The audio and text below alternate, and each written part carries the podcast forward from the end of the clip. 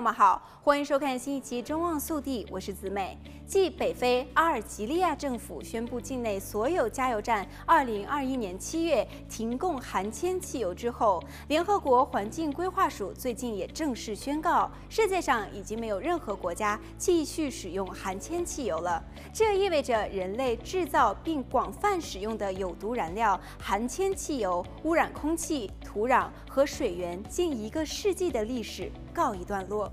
含铅汽油污染可以导致心脏病、癌症和中风，并已被证明与伤害儿童大脑发育等问题有关。科学家相信，停止使用含铅汽油，至少将每年防止超过一百万人因为心脏病、中风和癌症而过早死亡，并将对保护儿童避免因过多接触铅而损伤大脑起到积极的作用。即使全球停止使用含铅汽油，已经造成的空气、土壤、水源以及粮食作物的污染仍然会持续很长的时间。早在1923年之前，人们最初使用的汽油是不含铅的，而那时的地球大气里的铅含量也是微不足道。后来，美国通用公司成功地在汽油当中添加了铅，提高了汽车发动机的运行效率，为公司带来了巨大的经济效益。加铅汽油产品也因此迅速地得以推广。但是，加铅汽油从一开始就给人类带来了严重的危害。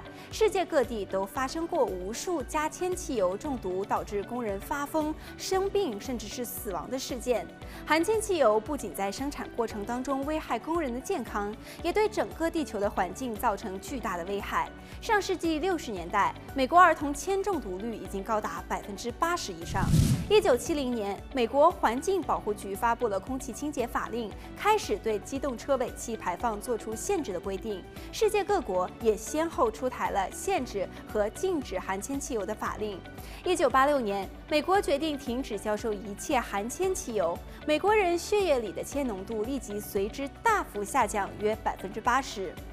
二零一六年，朝鲜、缅甸和阿富汗也停止销售含铅汽油，只有伊拉克、也门和阿尔及利亚等少数国家仍然使用这种有毒的燃料。这种情况终于到二零二一年的七月份结束。环保运动组织称赞全球停止使用含铅汽油是一个有毒时代的结束，未来人类将逐步淘汰所有的化石燃料。